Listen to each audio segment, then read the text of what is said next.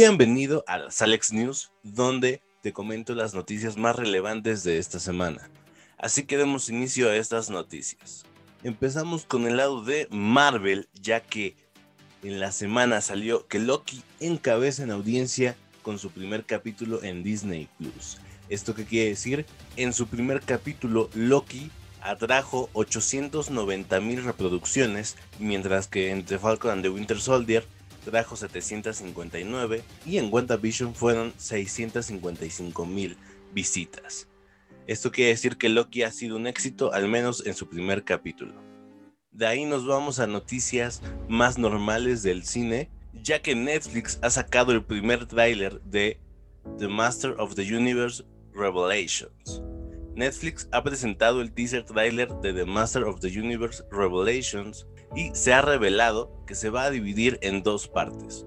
La primera parte constará de cinco episodios, se estrenará en Netflix el 23 de julio del 2021. De ahí nos vamos a Jurassic Park, al mundo de los dinosaurios, ya que se reveló un nuevo póster y un teaser trailer que muestra al primer dinosaurio con plumas. La estrella Sam Neill ha anunciado que se mostrará una vista ampliada de este teaser en proyecciones de Fast and Furious 9 en pantalla IMAX.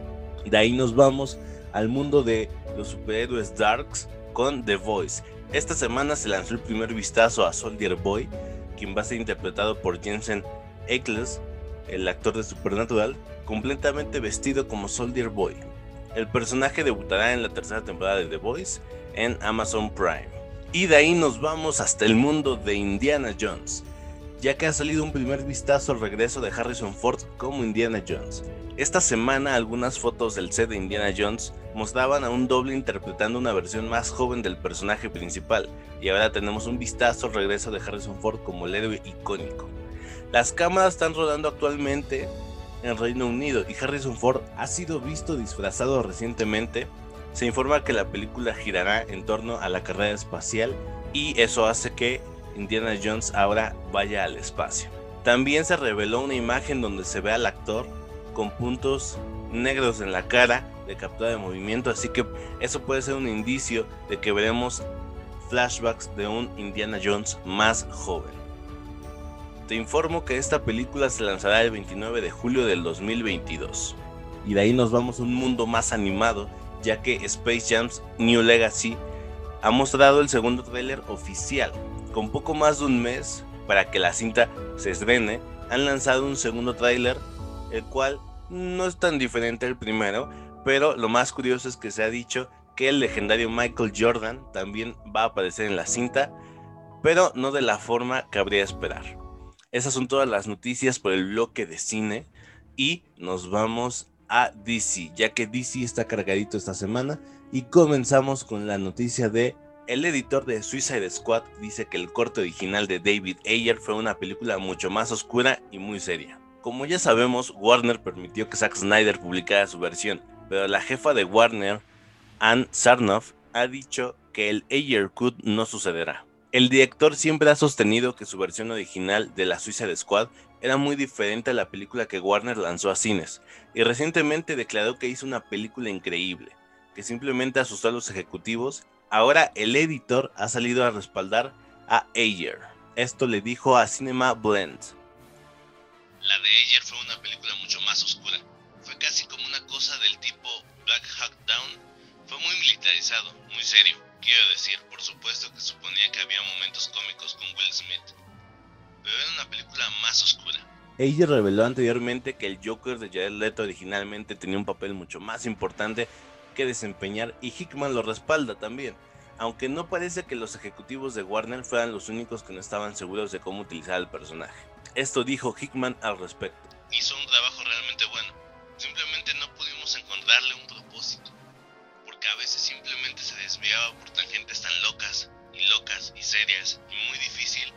de entretejerlo en la película.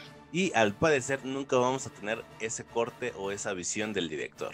Y de ahí nos vamos hasta Smallville, ya que en Superman and Lois comenzó la guerra en el episodio 10, Omar de ¿Dónde estás? Superman and Lois sigue siendo DC de primer nivel.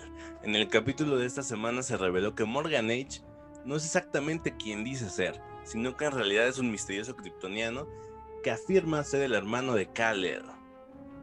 En el avance vemos varios sujetos provocando el caos y no nos queda más que esperar qué va a pasar en Smallville. Y de ahí nos vamos a noticias de Zack Snyder, ya que Justice League Snyder Cut casi no sucedió después de que el director se enfrentara a Warner por Green Lantern. La Liga de la Justicia de Zack Snyder llegó a HBO Max en marzo. Sin embargo, esto casi no sucede por los enfrentamientos sobre el cameo de Green Lantern. Sabíamos que Snyder seguía checando con el estudio mientras daba los toques finales al Snyder Cut, pero ahora ha salido a la luz que todo el asunto estuvo a punto de cancelarse debido a los desacuerdos sobre Green Lantern. El director eligió a un actor poco conocido, a Wayne T. Carr, como John Stewart, pero Warner Bros.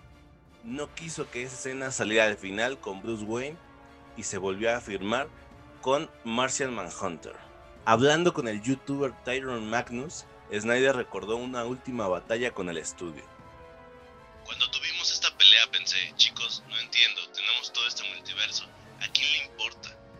Creo que el final correcto de esta película es con Jon Stewart. Ese es el final correcto. Por cierto, no quiero quitarle nada a Harry ni a Marcel Manhunter, porque es genial, completa su historia, pero siempre fue mi intención que Jon Stewart conociera a Batman. Incluso si no hay otras películas, tendría sentido para las próximas películas que Jon Stewart dijera, The Green Lantern Corps va a venir a pelear contigo contra Darkseid, porque tenemos que hacer eso. Para mí fue una obviedad, pero una pelea muy seria en la que estuve a punto de renunciar. Fuertes declaraciones de parte del director, pero de ahí nos vamos al mundo de la CW, eh, más, más específicamente con Batwoman, ya que se ha mostrado esta semana el primer vistazo al traje de Batwing. Ya que si tú no lo conoces, en los cómics Batwing es el hijo de Lucius Fox, que se pone un traje eh, más como armadura y lucha con el nombre de Batwing. Es un personaje relativamente nuevo. Su primera aparición fue en mayo del 2011 y esta vez será interpretado por Camarus Johnson en la serie de Batwoman. Y de ahí nos vamos al mundo acuático de DC, ya que se ha revelado el título oficial de Aquaman, el cual será El Reino Perdido. Recuerda que esta película saldrá el 16 de diciembre del 2022. De ahí nos vamos a una galaxia muy lejana. Aquí acaba el bloque de DC porque se viene cargadito con las series de Star Wars. The Mandalorian 3 no debutará hasta finales del 2022. Colinder ha compartido una actualización sobre los planes de estas series, el libro de Boba Fett e incluso Obi-Wan Kenobi.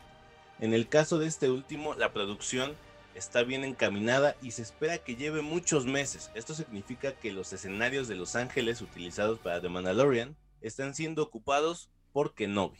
Como resultado de esto, el trabajo de la tercera temporada comenzará a finales de este año o quizá principios del año que viene. Eso significa que probablemente la serie se va a estrenar a finales del 2022. Sobre el libro de Boba Fett habló de que será un spin-off más vinculado con personajes del Mandaloriano programados para aparecer en la serie. Entonces, dice que lo veamos como un The Mandalorian 2.5, algo como Avengers 2.5 que es Civil War, eh, algo así. Aunque no ha habido un anuncio oficial, la actriz Ming se dirigió a Twitter para da a los fans un vistazo a los obsequios que se les da a la producción. Esto quiere decir que la fotografía principal ya ha terminado y solo falta la postproducción. De ahí nos vamos con Kenobi, ya que Iwan McGregor y Pedro Pascal hablaron sobre sus proyectos de Star Wars en Disney Plus. Pascal reveló que la temporada 3 del Mandaloriano aún no ha comenzado a rodar, como acabo de comentar en la noticia pasada, Mientras que Iwan McGregor se le preguntó sobre regresar al papel después de tantos años. Él con mucho cuidado habló sobre filmar una escena con Stormtroopers. Estas fueron sus declaraciones. Loco, me sentí como si tuviera seis años otra vez, o algo así. Porque estoy tan cerca de uno y me asusté, ¿sabes? Tan loco, entonces le pregunté a alguien, ¿había Stormtroopers en mis películas? Creo que he visto Stormtrooper antes. Era como, no, no eran Stormtroopers, eran clones y yaguas. Tuve otra escena con un pequeño yagua. Eso fue todo lo que dijo Iwan McGregor y hasta aquí acaban las noticias de esta semana. Te recuerdo que son las noticias más relevantes de la semana del mundo geek y del cine. Así que nos estaremos viendo la próxima semana, el lunes a partir de las 12 de la tarde. Hasta luego. Chao.